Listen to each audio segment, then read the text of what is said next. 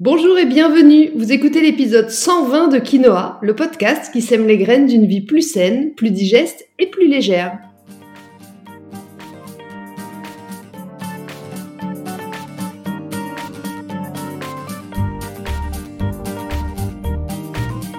Je suis Julie Coignet, naturopathe spécialisée dans les troubles digestifs et les maladies inflammatoires chroniques de l'intestin. J'accompagne aussi les femmes enceintes, les enfants et les sportifs via des consultations sur Montpellier ou à distance, des programmes en ligne et des cours de yoga à Pérol aux portes de Montpellier.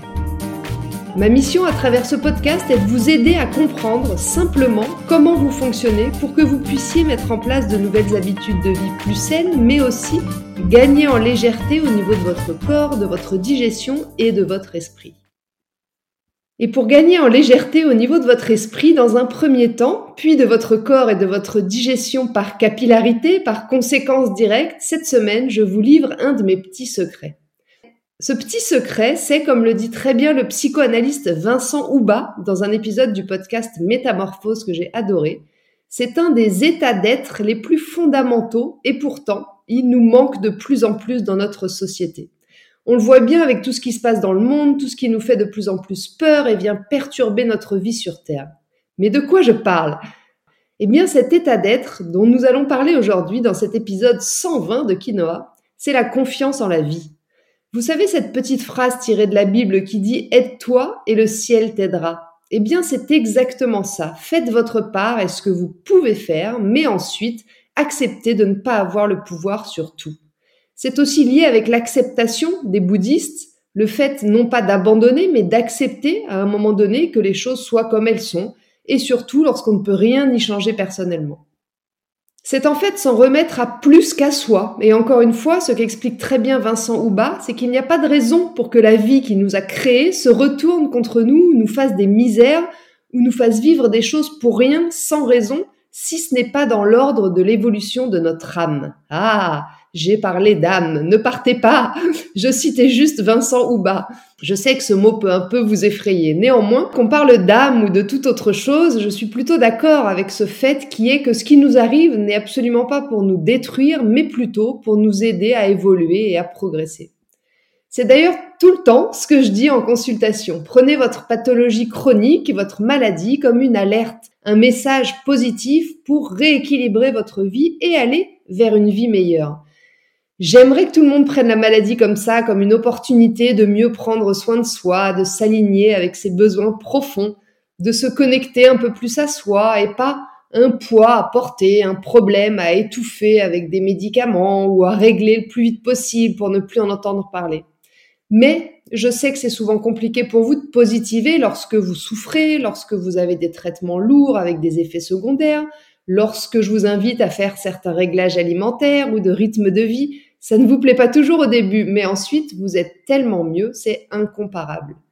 Évidemment, là je parle de maladies chroniques, je parle de toutes les pathologies qu'on peut aider et accompagner en naturopathie, je ne parle pas des cancers foudroyants, je ne parle pas des pathologies graves et mortelles pour lesquelles forcément cette approche est beaucoup plus compliquée.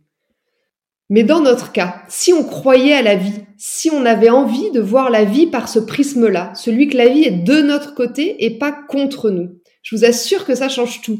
Ça évite par exemple de se gâcher une journée entière parce qu'il pleut, mais aussi de se gâcher une vie entière parce qu'on a été diagnostiqué d'une pathologie chronique soi-disant insoignable. Je me répète, mais je reste persuadée que les maladies chroniques arrivent par l'accumulation d'erreurs chroniques d'hygiène de vie. Donc ça veut aussi dire qu'en rectifiant le tir, on peut éteindre ou au moins soulager ces pathologies. Mais accepter de s'en remettre à plus que nous, c'est pas simple, parce que c'est qui ce plus que nous? Eh bien, c'est qui vous voulez en fait. C'est pas l'objet de cet épisode de parler religion ou croyance, de parler d'âme, de parler de destin. Donc je préfère l'appeler la vie. Croyez en la vie. C'est pour moi un indispensable au bonheur. Sans entrer dans des considérations trop spirituelles ou autres, mais ce que je vous invite à faire concrètement, c'est de croire que le plan prévu par l'univers pour vous est le plan parfait pour vous, que vous êtes là où vous devez être. Vous n'avez de toute façon pas la possibilité de maîtriser toute votre existence, vous le savez ça. Qui parmi vous croit encore qu'il peut tout maîtriser? Non, rien n'est jamais acquis, tout bouge, tout évolue. Chaque jour, vous courez certains risques, chaque jour, Vous pouvez recevoir une mauvaise nouvelle, être victime d'un accident, et ce, quel que soit tout ce que vous avez mis en place pour vous protéger. Donc option 1, vous choisissez de vivre dans la peur, vous ne faites plus rien et vous passez à coup sûr à côté de tout petit bonheur éventuel et de toute réalisation. Option 2, vous faites confiance à la vie. Attention, ça ne veut pas dire, comme certains le pensent et le vivent, que dans ce cas-là, on se laisse porter, qu'on n'organise plus rien et qu'on compte en permanence sur les autres. Non, ça veut juste dire qu'on accepte que certains éléments nous dépassent, qu'on n'a pas la main sur tout et que l'univers a le meilleur des plans pour nous. Qu'est-ce que vous en pensez? Mais pour réussir à penser comme ça, ça passe forcément par un léger changement de mindset, d'état d'esprit, si vous voulez. Ça passe par l'idée que tout ce que vous vivez, que ce soit des bonnes ou des mauvaises expériences, tout participe à votre évolution. Derrière chaque épreuve, derrière chaque déception, chaque difficulté, il y a toujours un apprentissage intéressant. Encore faut-il le voir comme ça. Et c'est vrai que c'est pas forcément un état d'esprit très commun en France. Je vais vous raconter une petite anecdote de ma vie personnelle.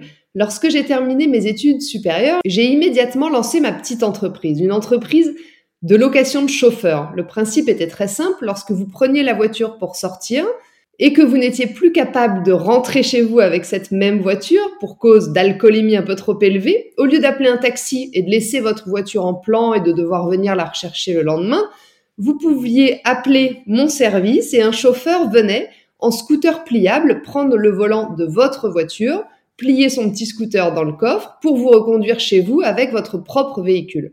C'était cool comme idée, non? Bref, là n'est pas la question. J'ai lancé ce service un peu vite dans une ville de province dans laquelle les gens préféraient prendre des chemins de traverse plutôt que laisser le volant de leur voiture. Bref, après un an de lancement, je rentrais pas dans mes coups et j'ai décidé de fermer la structure. Et c'est là que je veux en venir. 99% des gens sont venus me voir en me disant Ça va? T'es sûr que ça va? C'est pas trop dur? Mais qu'est-ce que tu vas faire maintenant? Mais moi j'étais à fond, j'avais tellement appris en un an que j'avais déjà envie de repartir dans une nouvelle aventure, j'étais super positive et je n'ai jamais vécu cette expérience comme une défaite, mais plutôt comme un tremplin extraordinaire. Encore une fois, je pense, une question d'état d'esprit et de mindset. Et plusieurs années après, c'est avec le même état d'esprit que j'ai reçu la nouvelle de mon diagnostic de RCH, cette maladie inflammatoire chronique de l'intestin. Enfin, pas tout de suite, tout de suite, pour être tout à fait honnête, mais finalement quand même assez rapidement. Lorsque j'ai pu me pencher sérieusement sur le sujet, je me suis dit, quel message est-ce qu'on est en train de m'envoyer à travers cette pathologie? Il y a forcément quelque chose de positif à trouver, forcément. Et force de persuasion ou alignement des planètes, toujours est-il que quand on cherche, on trouve, donc j'ai cherché du positif et j'ai fini par en trouver. Mais faire confiance à la vie n'est possible qu'en faisant un travail de lâcher prise. Il faut accepter qu'on ne peut pas tout maîtriser, contrôler, apprendre à lâcher prise face aux événements de la vie. Ça implique aussi, je trouve, ne rien attendre ni ne rien supposer. Alors je m'écarte peut-être un peu du sujet, mais c'est juste une occasion de vous rappeler que lorsque vous n'attendez rien et que vous ne supposez rien, qu'est-ce que la vie est plus légère et plus joyeuse? Encore une fois, je ne vous invite pas à avoir une vie passive et attentiste. Bien au contraire, les choses n'arrivent pas toutes seules. Mais pour vivre heureux, je pense qu'il faut juste apprendre à faire la part des choses entre ce sur quoi on peut agir, intervenir et ce sur quoi on n'a pas du tout la main. Alors maintenant que vous avez peut-être vous aussi super envie de faire plus confiance à la vie, comment s'y prendre? Eh bien, si je n'avais qu'un seul conseil à vous donner, si vous ne deviez retenir qu'une seule chose, ce serait de faire confiance à votre intuition, parce que c'est elle le relais de la vie, c'est elle qui sait le plan que l'univers a prévu pour vous. Écoutez, suivre votre intuition, c'est indispensable pour avancer sur votre chemin de vie, le bon, pas celui dicté par la peur, par les croyances limitantes, par l'environnement ou tout un tas de choses parasites qui essaient de vous envoyer dans plein d'autres directions.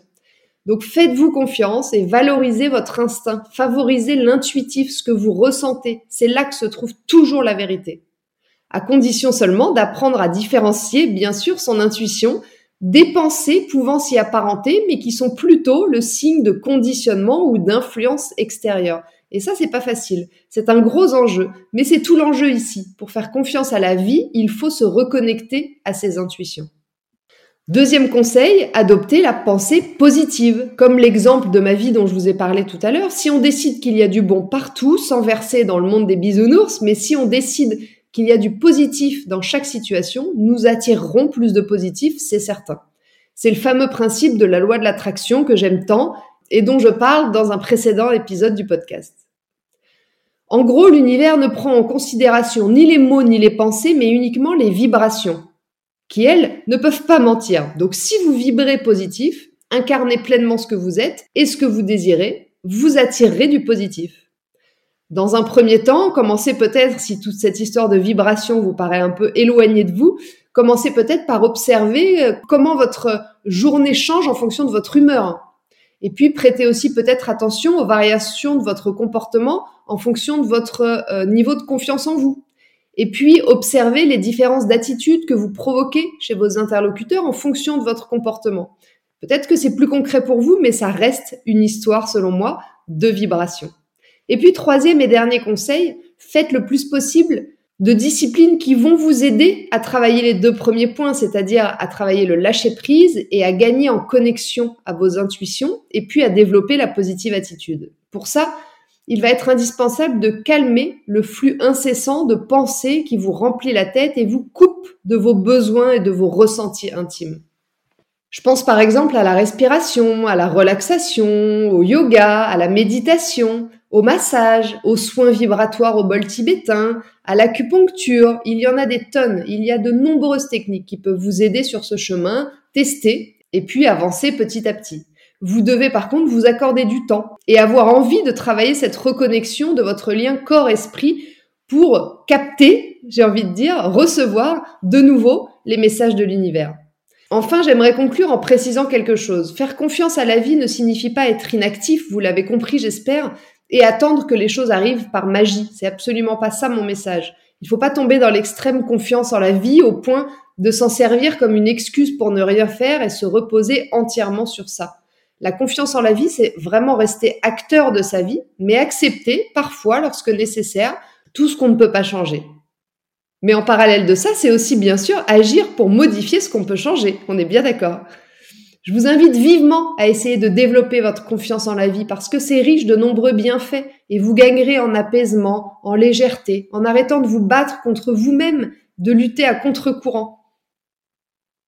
Allez, ayez confiance en la vie, vous êtes exactement là où vous devez être.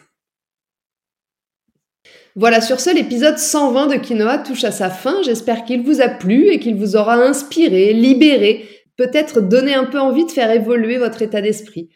N'hésitez pas en tous les cas si vous voulez réagir sur cet épisode, me poser des questions, vous pouvez m'écrire sur Instagram juliecoignet-du8 naturopathe. Je vous lirai et je vous répondrai avec plaisir.